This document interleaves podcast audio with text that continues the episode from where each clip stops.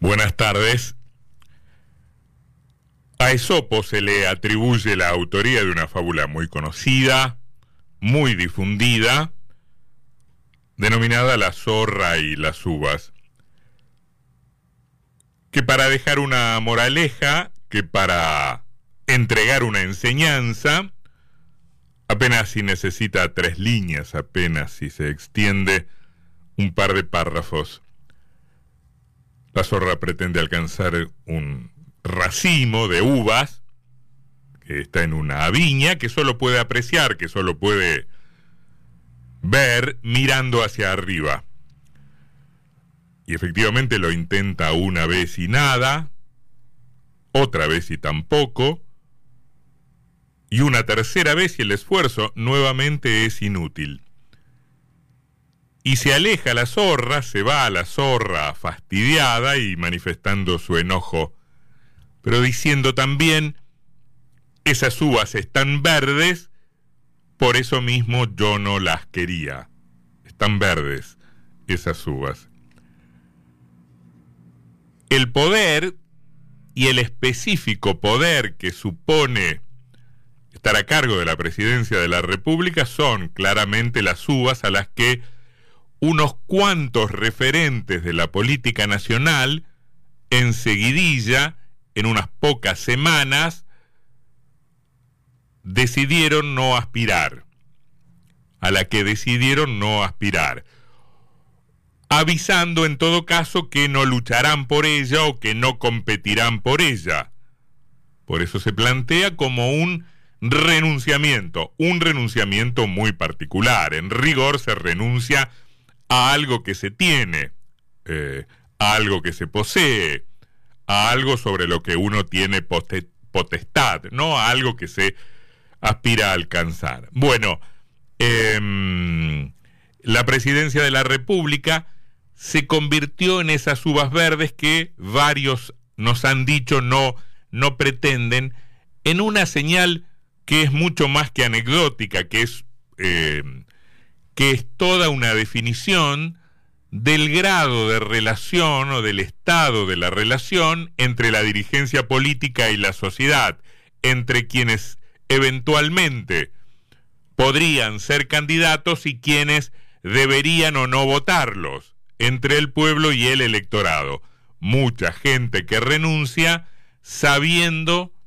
que no cuenta en este tiempo en particular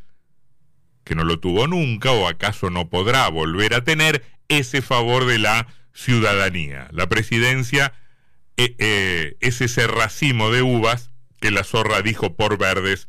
no querer. Em, por la candidatura presidencial, o sea, por la candidatura que más ambicionan todos los políticos, que por naturaleza son ambiciosos, la que siempre tiene un montón de aspirantes, la que reúne un montón de voluntarios para alcanzarlas, eh, voluntarios que por ella matan además, ya sabe este año, insisto, de varios renunciamientos. A competir por la presidencia de la nación renunció en su momento el expresidente Macri. A competir por la presidencia de la nación renunció en su momento el actual presidente Alberto Fernández. Dijo que no irá por la reelección. A competir por la presidencia de la República renunció la ex gobernadora de Buenos Aires, María Eugenia Vidal. Y ahora también a competir por la presidencia de la Nación renunció la expresidenta,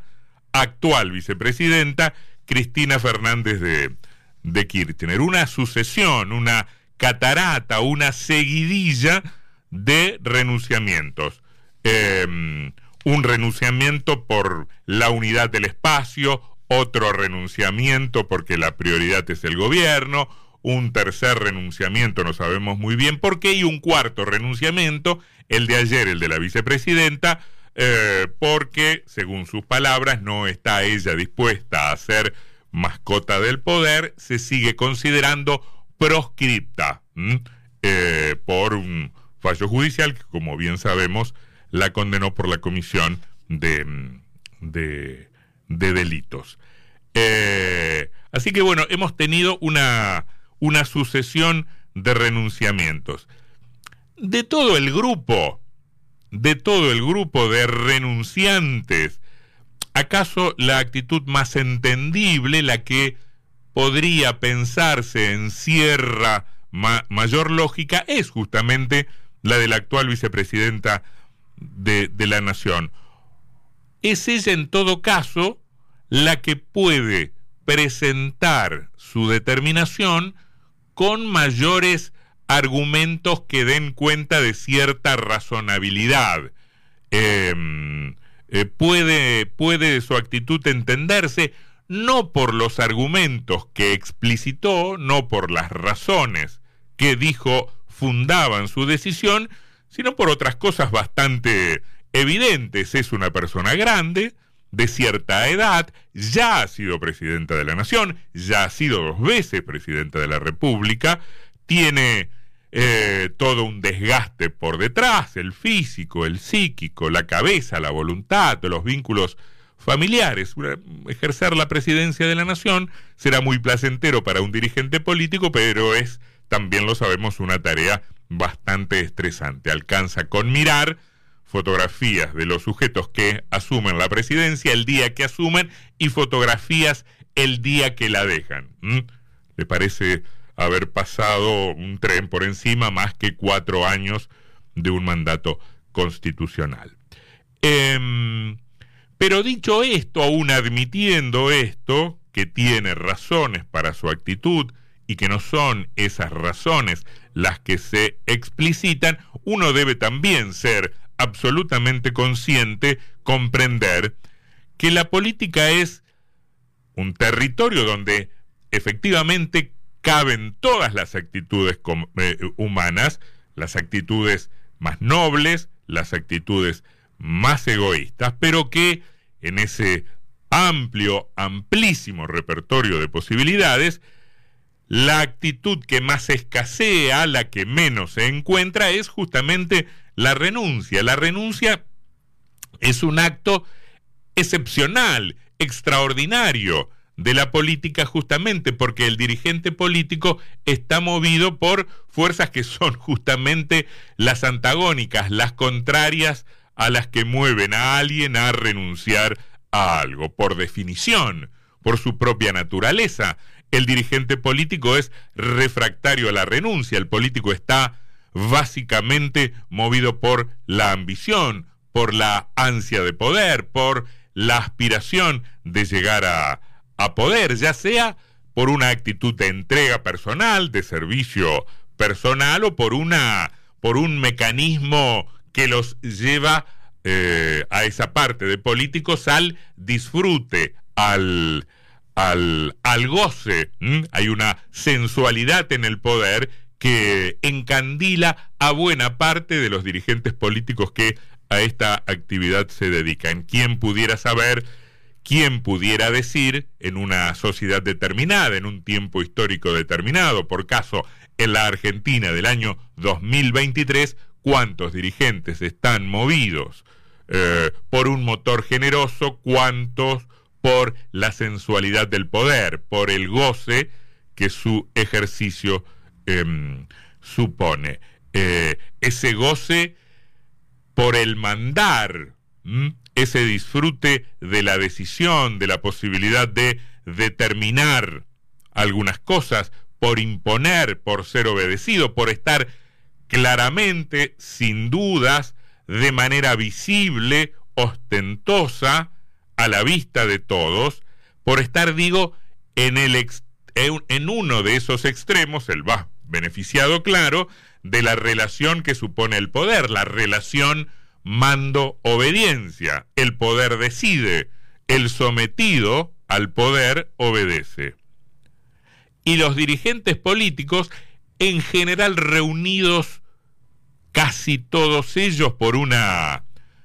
por un elemento que comparten que es la altísima autoestima personal, los dirigentes políticos desde esa altísima autoestima personal, no pueden ver en el fondo, difícilmente lo confiesen, no pueden ver en el fondo la renuncia sino como una derrota, como una caída, como un traspié o como una claudicación. la vestirán de otra cosa, pero saben, en el fondo de sus almas, que así la experimentan, así la viven. Ese es el camino, la decisión y yo diría también la sensación que en las últimas semanas de manera sucesiva han compartido Macri, Alberto Fernández, Vidal, Cristina, Cristina Fernández de Kirchner, que darían probablemente lo que no tienen por llegar otra vez, o en el caso de Fernández, por proseguir un periodo más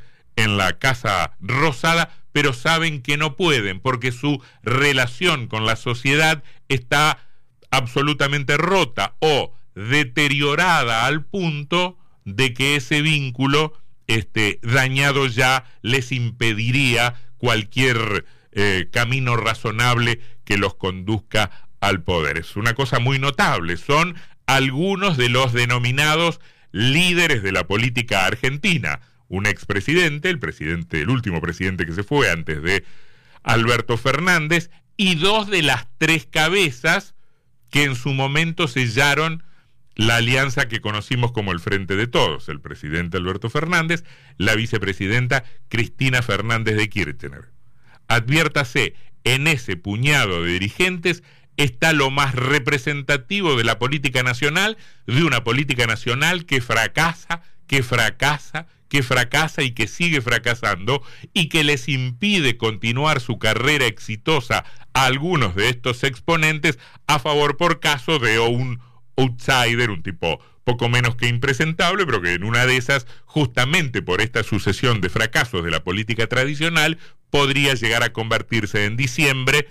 que el electorado no lo permita, en el presidente de la República. Pero en política no se renuncia, en política rara vez se renuncia, se corre uno en todo caso, cambia de lugar, se va a un lugar menos expuesto, más modesto, cuando sabe que será derrotado, cuando sabe que está jugando una competencia cuyo eh, desenlace es la derrota, o la derrota, o cuando las chances de vencer son pocas, son escasas o directamente nulas. También es cierto,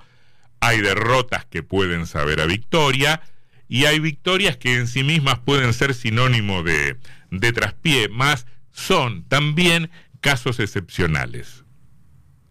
El renunciamiento de ayer, el de la actual vicepresidenta de la República, que en realidad fue la reiteración de un renunciamiento previo, el que siguió de inmediato a la condena penal que se le dictó en su momento en su contra, el de ayer fue el segundo renunciamiento de Cristina Fernández de Kirchner, justamente entendido el renunciamiento como la posibilidad de decir no juego en esta competencia por lo que más me importa. El primer gran renunciamiento de Cristina Fernández fue el que protagonizó cuando, todos lo recordamos, hace cuatro años, se corrió de la candidatura presidencial para convertirse ella misma en candidata vicepresidencial que designaba al mismo tiempo que ungía que bendecía por vía de, de Twitter al candidato a presidente que estaba llamado además a ser ganador. En ese momento entendió Cristina Fernández, antes que nadie, primera que todos, que sin ella era imposible para el peronismo ganar una elección, pero con ella o solamente con ella también era harto improbable la victoria. Y vistió entonces a un delfín, ungió un candidato y, y modeló y construyó un presidente. Así estamos tres años y medio después. Es un dispositivo que falló, es un experimento que salió mal. Y en ese fracaso y en ese experimento este, frustrado también hay que buscar las razones del deterioro que le impiden, eh, más allá de la voluntad personal y de los condicionamientos estrictamente humanos, intentar una nueva batalla por la Casa Rosada o por el sillón de Rivadavia. Ese alguien ungido hace cuatro años, además la terminó defraudando. Cosa de nada en realidad, problema de los Fernández entre ellos. El problema mayor es que terminó defraudando a la sociedad toda em, al electorado todo, a quienes lo votaron y a quienes no. No hizo otra cosa Fernández que prolongar la seguidilla de fracasos políticos en que se ha convertido, para pena de todos, la democracia en la Argentina. Ayer la política nacional entregó una segunda renuncia, si quieren un segundo renunciamiento, de la vicepresidenta de un sistema político que este año mostró varios, varios renunciamientos o varios anuncios de que se bajaban de la competencia, anuncios, todos ellos, todos y cada uno, que deben ser entendidos antes que nada, antes que cualquier otra cosa, como la admisión de cada uno, como la admisión de cada quien de que no podían ganar una elección, de que no estaban en condiciones de ganar una elección, de que no podían imponerse en una competencia a la que de verdad y sinceramente y en el fondo de sus corazones aspiraban, aunque sabiendo que carecían de chances para conquistar o para retener ese sueño. La historia argentina, que desde Villiquen viene siendo dibujada, con mayor o con menor arte, con mayor o con menor éxito, con mayor o con menor ingenio. La historia de Argentina tiene mucho de mito, tiene mucho de épica fabricada, tiene mucho de relato encantador y está plagada efectivamente de renunciamientos, así presentados, de renunciamientos que no fueron tales, que fueron, la verdad sea dicha, el paso al costado que da alguien sabiendo que no tiene las fuerzas o el pine suficiente para alcanzar lo que más desea o que no están dadas las condiciones necesarias para alcanzar ese propósito. La política argentina, un territorio de desesperanza,